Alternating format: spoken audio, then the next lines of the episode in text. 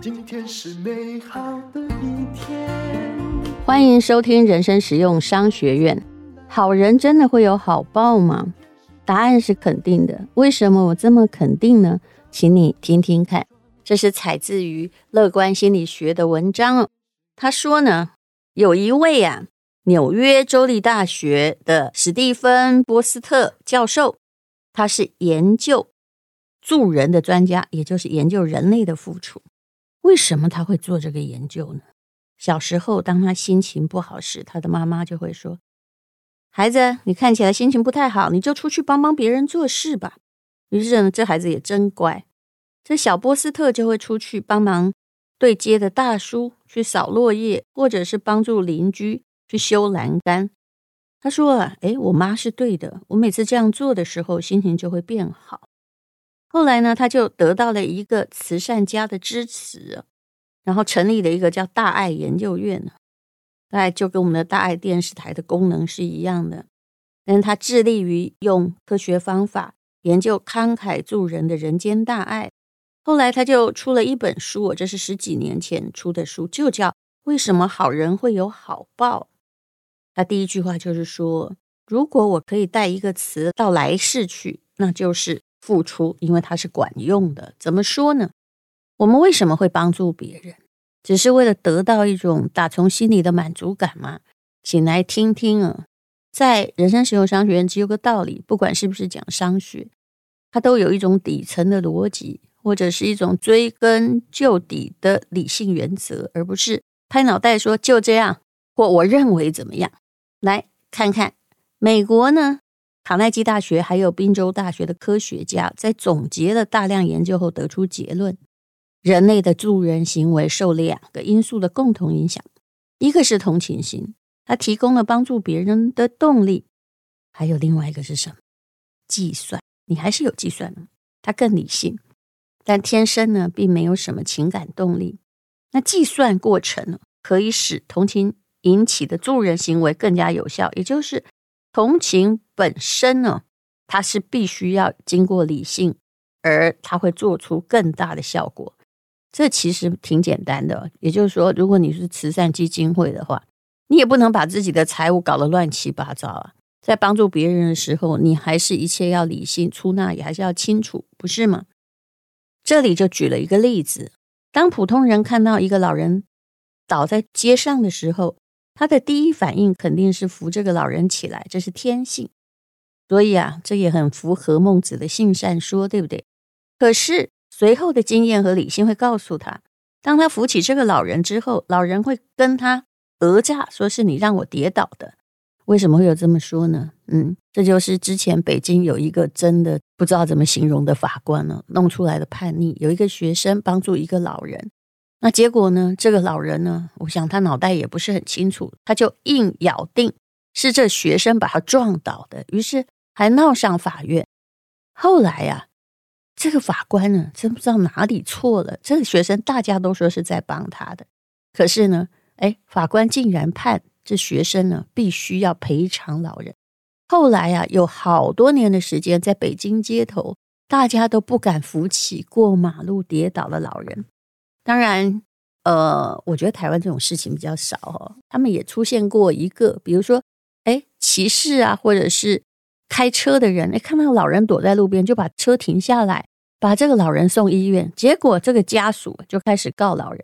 但后来也有诈骗集团在做这件事情，所以变成只要有人倒下来啊，大家不敢去救。你看，我觉得这个法官呢，真的难辞其咎啊。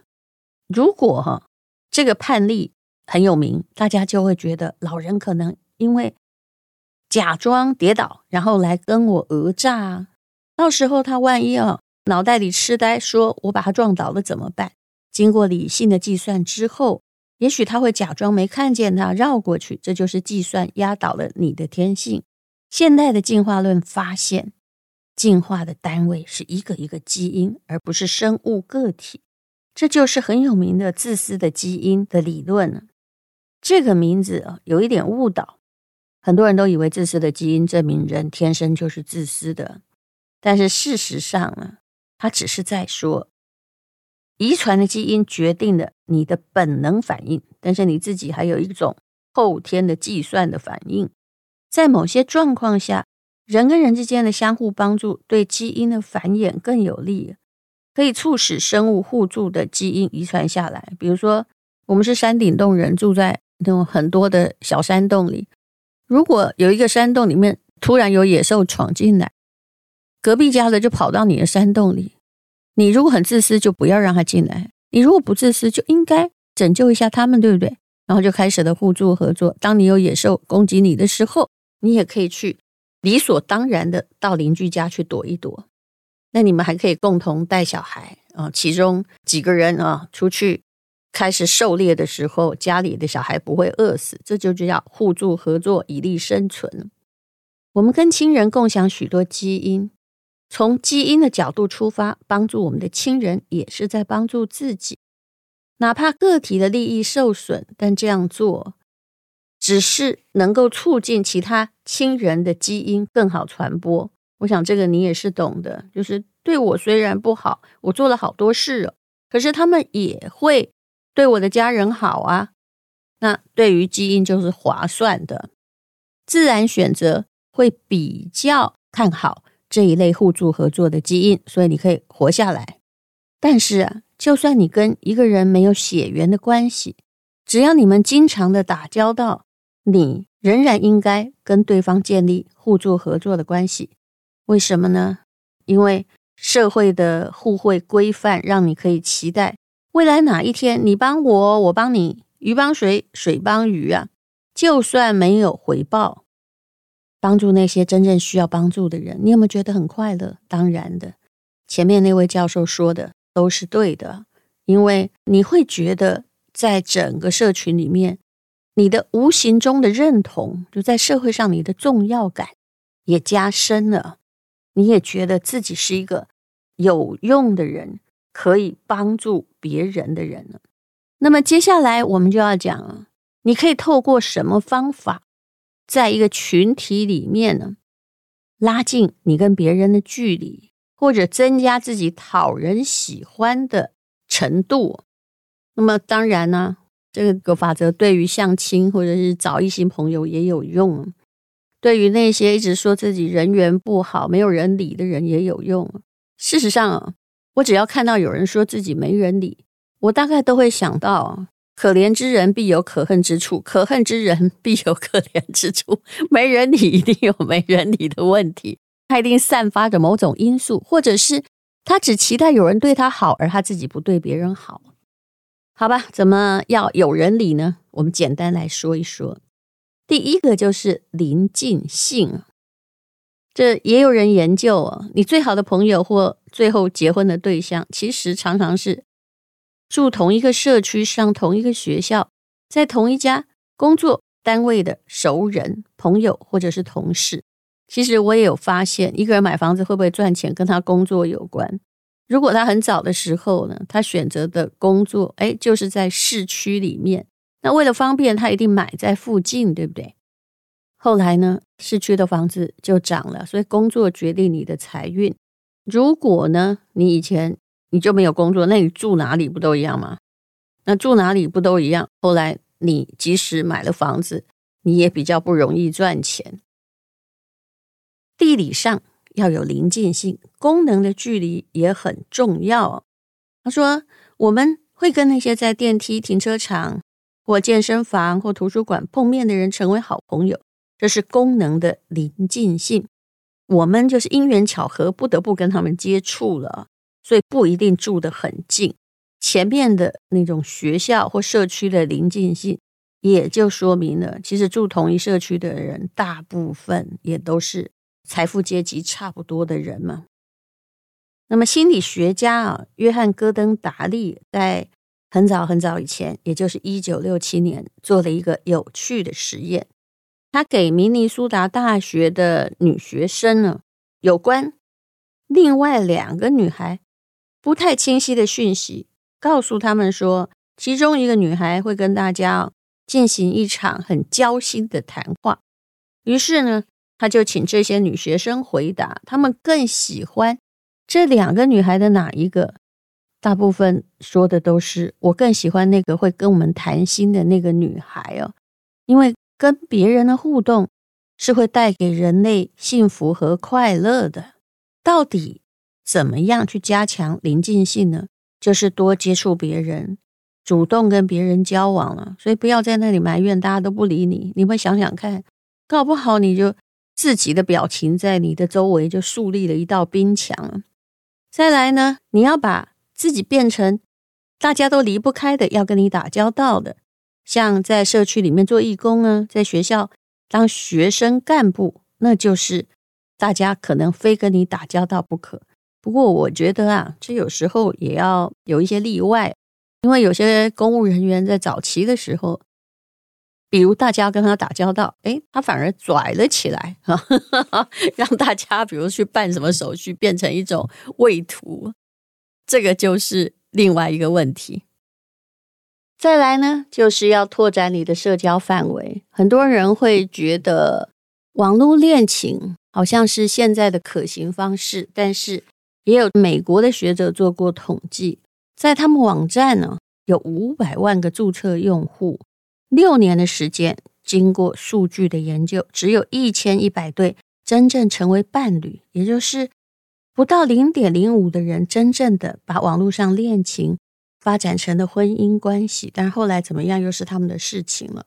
所以在现实世界里去跟人家互动还是很重要的。第二个，也就是熟悉的程度，在这里我们要讲到一个实验，社会心理学家罗伯特·扎荣茨曾经是美国密西根大学的心理学教授。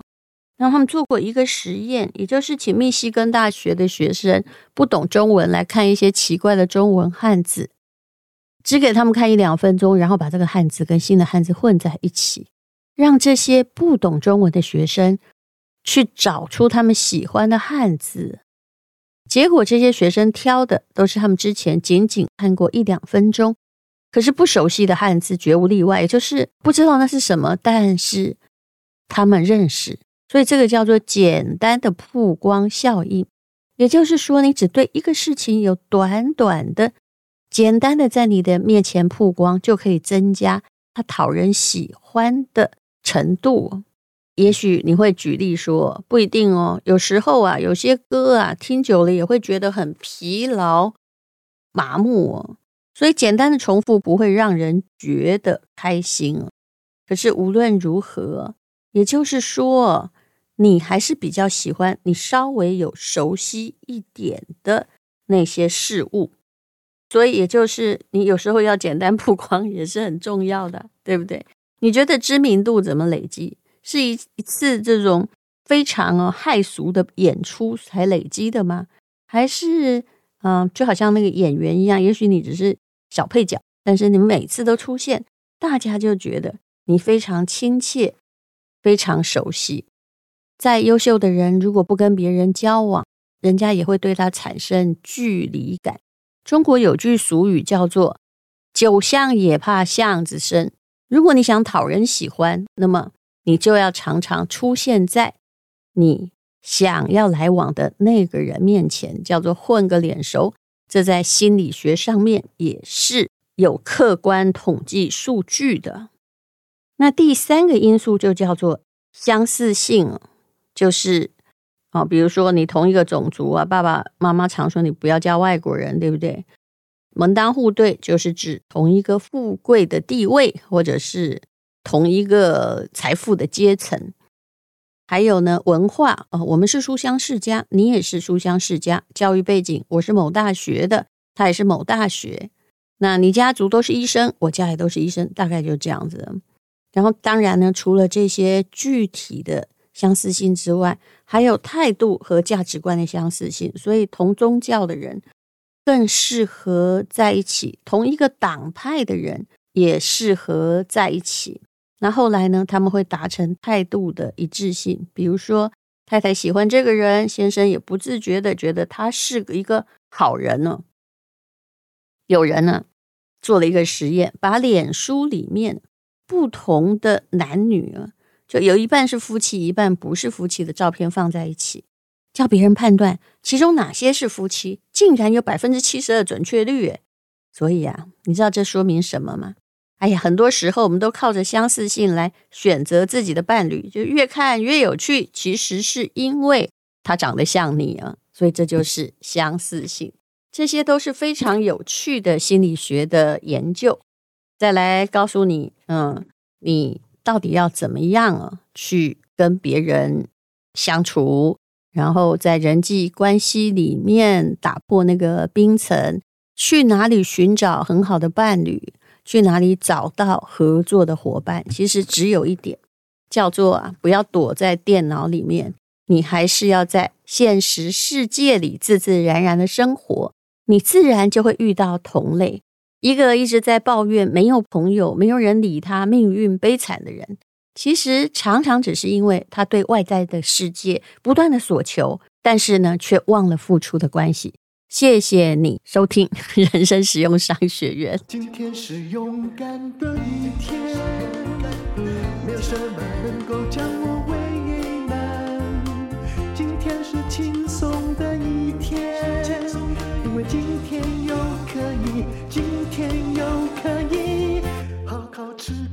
饭，做爱做的事，唱我爱唱的歌。吃我想吃的饭，尽量过得简单，做我爱做的事，唱我爱唱的歌，吃我想吃的饭，尽量过得简单，尽量过得简单。